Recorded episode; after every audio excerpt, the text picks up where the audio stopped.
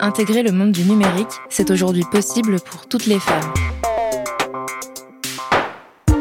Reste dans le game.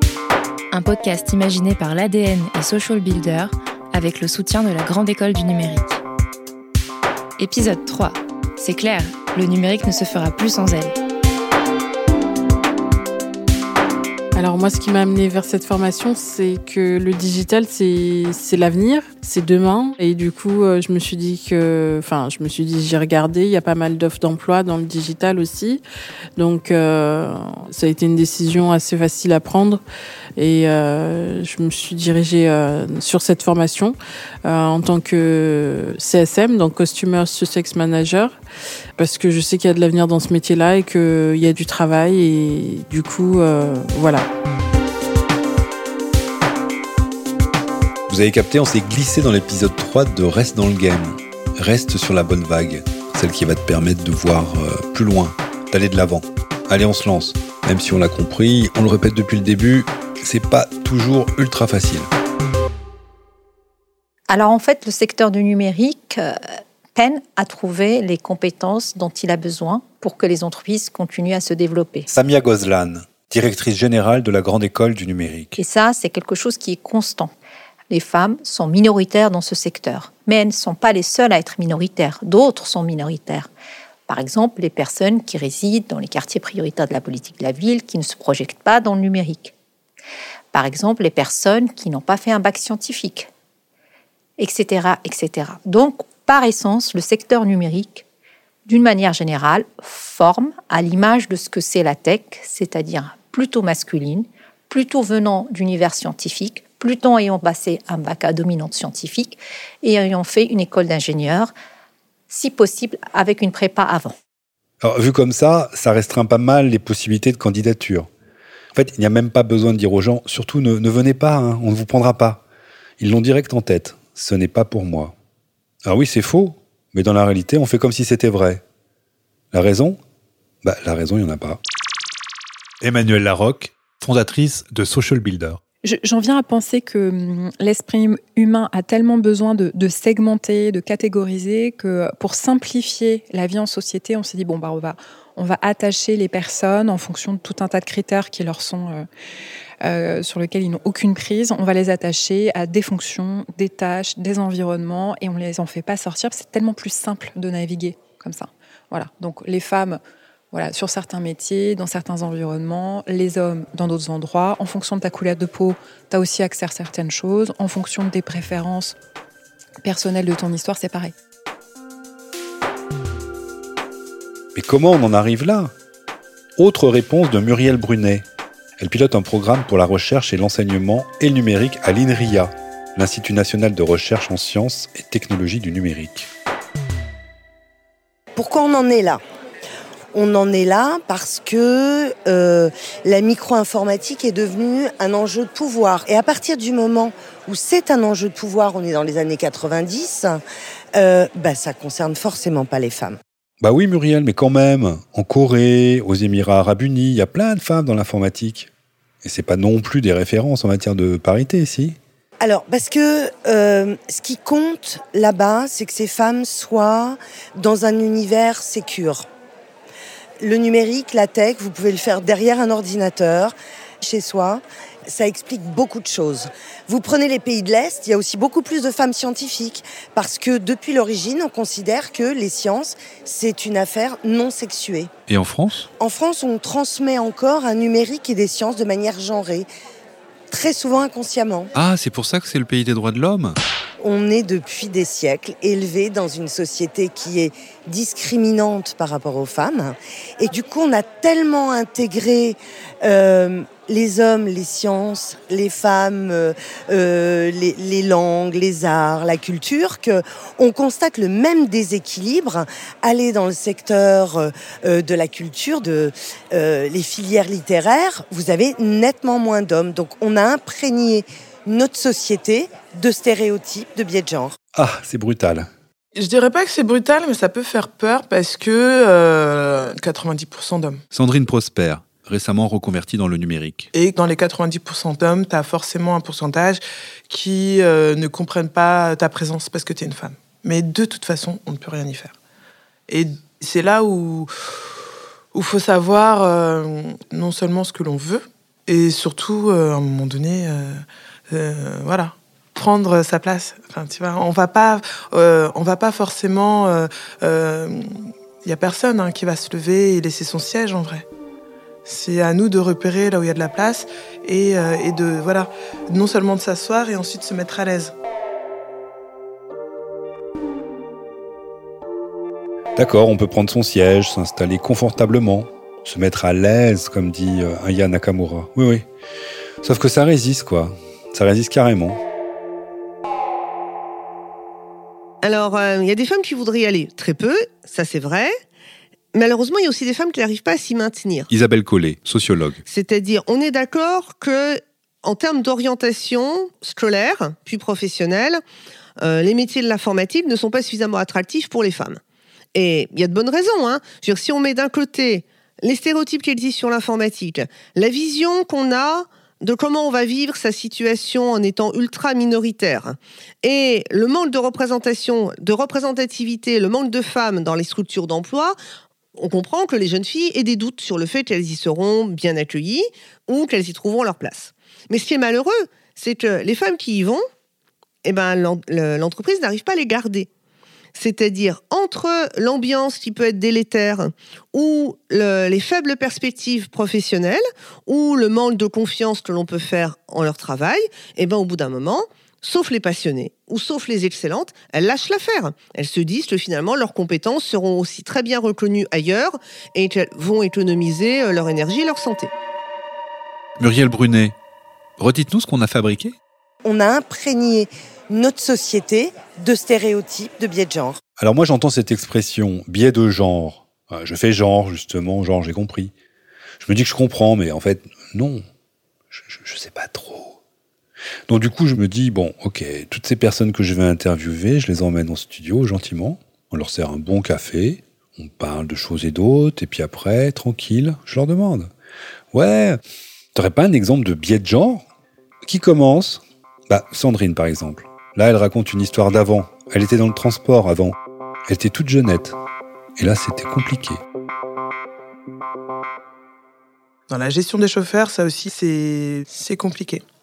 C'est compliqué parce qu'à la fois, il faut que tu puisses établir une relation où tu vas pouvoir communiquer avec eux de la bonne manière. Et il n'y a pas une seule bonne manière, donc il faut trouver la sienne. Et en même temps, il faut leur faire comprendre que euh, qu'on est là pour bosser, les gars.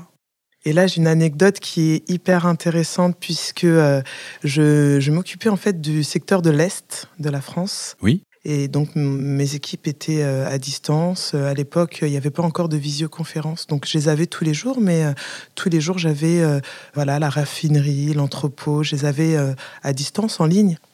Mes chauffeurs, tous pareil, à distance. Et, et un jour, on organise une réunion et je me déplace. Je, je vais donc à Strasbourg je me retrouve à Pfaffenhofen, enfin, avec tous mes, chauffeurs là-bas. Et eh ben écoute, j'arrive, je me, je me, présente, sachant que je les avais, euh, je sais pas, ça faisait déjà euh, bien six mois que j'étais installée, donc on se connaissait vraiment. Je les avais vraiment tous les jours. Et quand je dis tous les jours, c'est euh, de, de 5 heures jusqu'à fin de journée. Enfin, on passe nos journées, je, je les connaissais réellement. Je savais que certains avaient des enfants, des entraînements de foot, etc. Oui, forcément, un peu de convivialité, ça fait pas de mal au management. S'intéresser aux gens, ça fait aussi partie du travail. Puis ça permet aussi de banaliser les échanges, de ne pas rester juste sur quelque chose de centré sur le genre, femme, homme, rapport de subordination. Hmm. Mais Sandrine, elle est où l'anecdote? Ils m'ont vu débarquer. Ils s'attendaient pas, je pense, à quelqu'un euh, de si jeune euh, et il faut le dire, quoi. Moi, je, suis d'origine euh, haïtienne euh, et, donc là, je cochais en plus une autre une autre minorité. Et je pense qu'ils s'étaient surpris. Ils ne s'attendaient pas du tout à ça. Et d'autant que j'ai un nom qui a consonance 100% bah, français, hein, qu'on s'appelle Sandrine Prosper. je passe facilement, en tout cas, ces barrages-là, du patronyme qui a une consonance étrangère. Et là, je crois que je les ai. Ils s'attendaient pas à ça. C'était trop pour eux. Ils se sont mis à parler lorrain. Allez, on va essayer d'expliquer ce qu'il se passe là, avec ce biais de genre. C'est quoi ce biais? Bah, Déjà, c'est un mot masculin. Hein un mot qui signifie distorsion systématique d'un échantillon ou d'une évaluation statistique. Ça nous aide pas beaucoup, hein. Bon, disons que le biais, bah, ça biaise. Mais, comment ça biaise?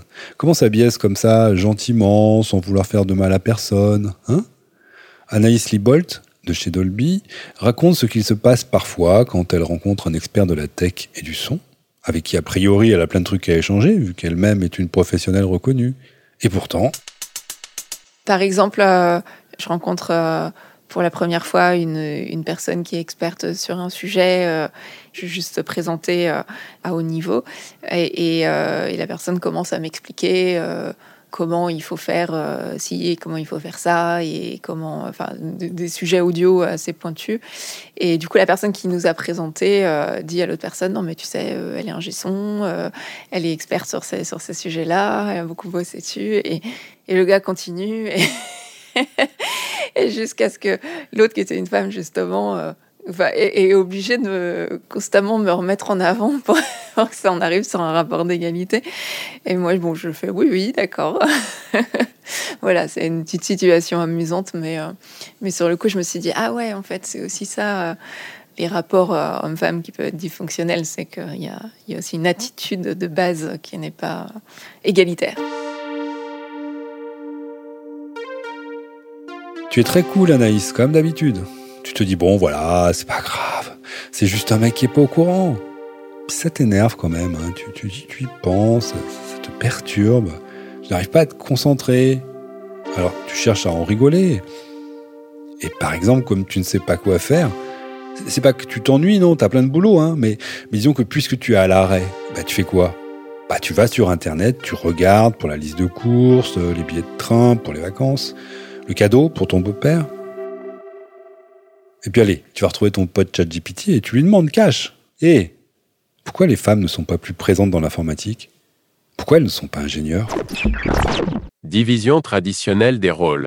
La France, tout comme d'autres pays, peut avoir une division traditionnelle des rôles entre les hommes et les femmes, avec des stéréotypes de genre prévalents qui influencent les choix de carrière les femmes peuvent être encouragées à choisir des carrières considérées comme plus féminines et à éviter les domaines techniques tels que l'informatique en raison de ces stéréotypes de genre. Ah ouais, d'accord, mais tu sais que c'est pas exactement ça, mon petit chat. Tu sais qu'en fait, avant, oui, avant, il y avait plein de femmes dans l'informatique. Dans les années 1960, il y a de la place pour les femmes dans la jeune industrie. Elles sont dans la place.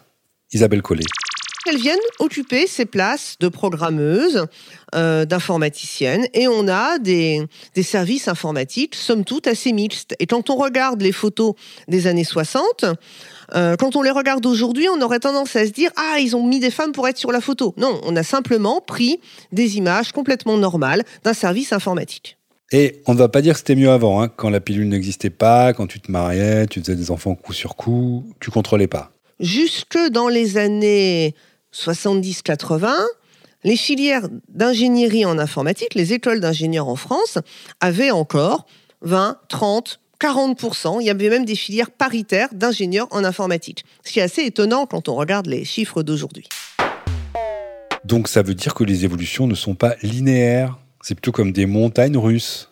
C'est pour ça que ChatGPT ne capte pas. Parce qu'il n'est pas russe. Euh, Martin? Martin, s'il te plaît? Tu, tu peux pas nous mettre un truc euh, cool là, quelque chose de, doux et d'encourageant, tu vois Parce que sinon tout le monde va décrocher là. Et en plus, je vais raconter un truc encore pire.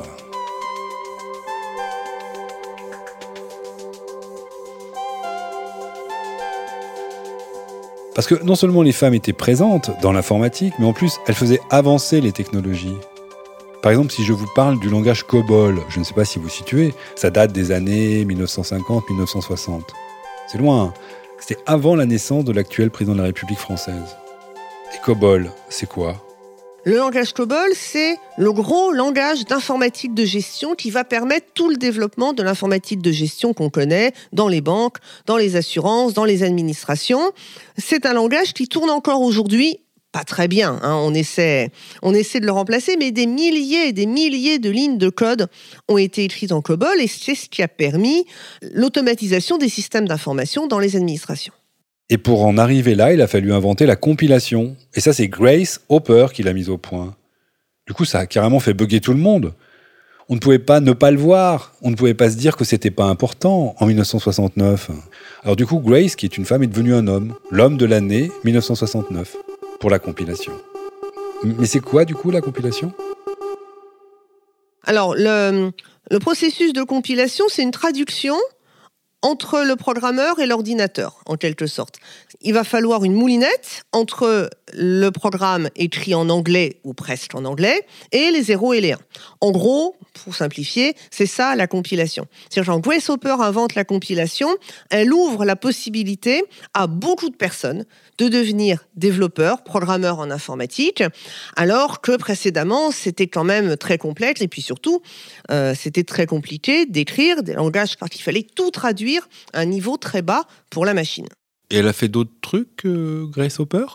Alors, elle a par ailleurs créé des langages, mais c'est pas ça le plus important. En fait, le plus important, c'est qu'elle a écrit cette moulinette qui permet ensuite à n'importe quel langage d'être mouliné pour arriver au 0,1. Et Grace Hopper prophétise que le logiciel finira par coûter plus cher que le matériel, ce en quoi elle a parfaitement raison. Mais au moment où elle dit ça, c'était loin d'être évident. Hopper, c'est le nom de son mari. C'est pour ça que Grace Hopper, hein, ça veut dire sauterelle, donc c'est un peu curieux. Mais... Grace, the great sauterelle. Elle s'appelait Grace Murray Hopper. Euh, carrière militaire, euh, études supérieures de mathématiques. Euh, et par la suite, c'est quand même devenue une personne de premier plan dans le monde de l'informatique. Elle s'est aussi beaucoup engagée pour qu'il y ait plus de filles dans les études scientifiques et techniques. C'est quand même énorme cette histoire de Grace Hopper. Je comprends pas pourquoi personne n'a fait un biopic. Que fait le studio ADN en fait? Alors peut-être qu'elle n'a pas eu une vie euh, très palpitante ou remarquable. Euh, elle a aussi beaucoup écrit sur sa volonté d'amener les filles en informatique, mais assez peu sur elle. Euh, tout ce qu'on sait d'elle, c'est que dès toute petite, elle adorait monter et démonter des machines. Et elle raconte que petite, une fois elle s'ennuyait chez elle, elle s'est mise à démonter des pendules et des montres. Et une fois qu'elle avait démonté la première, elle savait plus la remonter. Donc elle en a démonté une deuxième pour voir comment la première marchait. Et puis comme ça, elle en a démonté plusieurs. Donc euh, dès toute petite, elle avait quand même envie de savoir comment ça marche. Alors démonter un objet technologique, c'est quelque chose qu'une femme peut faire. Si, si. N'y a pas que le jeune Sam Altman, euh, avant qu'il ne crée euh, ChatGPT, qui démontait. Écoutez Mireille Clapeau, députée de la Drôme. Elle en a rencontré une.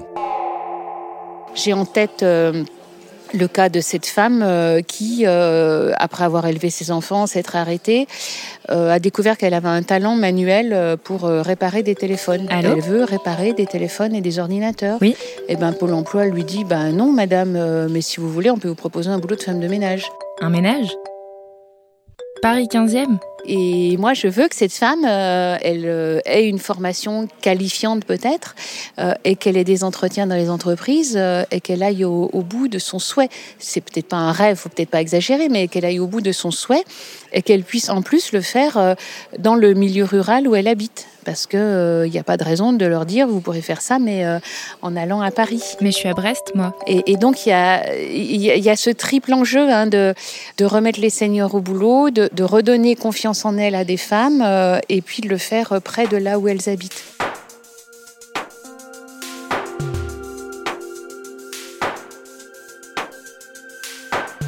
Et si vous me permettez, j'ajoute aussi quelque chose, c'est euh, euh, qu'est-ce qui fait qu'il y a une nécessité de genrer la question des femmes seniors? C'est que très souvent, on est face à des femmes qui se sont arrêtées pour élever leurs enfants parce que euh, pression sociale, monsieur travaille, donc madame peut bien s'arrêter, puis ça sera mieux pour les enfants.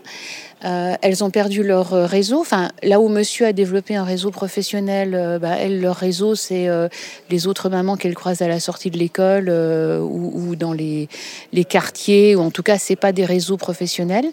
Elles perdent confiance en elles parce que la société souvent euh, dévalorise les femmes, mais en plus, euh, quand euh, elles sont pas forcément au courant des dernières innovations, réseaux sociaux ou autres, donc elles se disent je suis plus bonne à rien. et donc ces femmes, il faut leur redonner confiance en elles, il faut leur redonner du réseau et les codes de l'entreprise aussi, parce que les codes de l'entreprise, ils ont changé. il faut les connaître, il faut s'habiller d'une certaine façon, employer un certain langage, et tout ça, ça se réapprend. Et c'est pour ça que je prône un accompagnement spécifique des seniors qui veulent se reconvertir et un accompagnement genré qui s'adresse euh, aux femmes où elles pourront euh, dire euh, pourquoi elles n'ont pas confiance en elles, pourquoi elles ont peur de plus savoir servir d'un ordinateur, pour qu'elles disent aussi ce qui leur fait vraiment plaisir. Et, tout ça, c'est une vraie politique publique d'accompagnement qu'il faut mettre en place, pas laisser ça uniquement aux clubs spontanés qui peuvent se former par, par affinité. Ok, mais en attendant, il y a des gens qui se bougent. Pas tout le monde, d'accord. Mais quand ça frémit, ça frémit grave. Il y a une énergie de vie euh, très forte qui vient euh, bah, de, toutes ces femmes et aussi ces hommes que je rencontre qui sont mus par l'envie de faire bouger les lignes. Emmanuel Larocque. Il y a trop encore d'attentisme, de latence entre j'ai envie, euh, il va se passer quelque chose. Donc au final, c'est une, quelque chose de très profond, un désir profond de se dire bah, attends, on va pas le, monde ne va pas nous offrir ce qu'on a envie euh, d'en tirer, donc on y va.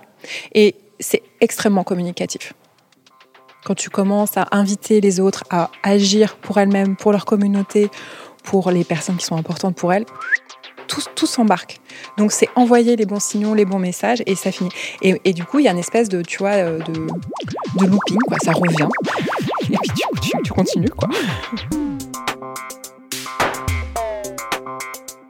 Bon allez, on continue. On va continuer à déconstruire les idées reçues dès le prochain épisode qui va essayer d'analyser comment on fait peur aux filles, ouais, mais aux gars aussi, soyons justes.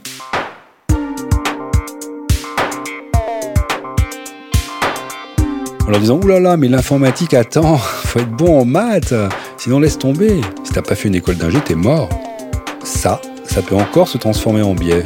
Et cette fois en biais de négativité. C'est quoi? Explication rapide et ferme d'Anne-Marie Nolo, coach et accessoirement championne de full contact, karaté. Nous sommes câblés en mode survie. Et je pense que c'est la clé de base de la compréhension en développement personnel. Qu'est-ce qui se passe quand on a peur? On est tétanisé, on fait le mort, on fait une fuite, on fout le camp, on ne va pas affronter cette peur, on dit ah oui, non mais j'aimerais bien, mais non, c'est pas possible. On est forcément en train de se répéter ah non mais non mais là c'est je nul, ah non mais ça je peux pas le faire mais je vais pas y arriver. Ça s'appelle le biais de négativité. Pourquoi diantre, alors qu'on est normalement à peu près intelligent, on a cette façon de, raisonner qui va à l'encontre de ce qu'on veut profondément Parce que on est en mode survie. Notre cerveau a toujours 70 000 ans, on a toujours 70 000 ans entre nos deux oreilles, peur de l'inconnu. Ah non, non, tu vas pas, tu t'as jamais fait Ah mais non, mode survie. Allez, on tente une sortie en force, on fonce. Allez, allez, allez Rendez-vous à l'épisode 4. Ce podcast a été imaginé par l'ADN et Social Builder, avec le soutien de la Grande École du Numérique. Animation et direction éditoriale, Antoine Couder. Coordination, Johanna Ponce, Andrea Palacio et Kevin Vergobi. Réalisation et montage sonore, Martin Commandeur.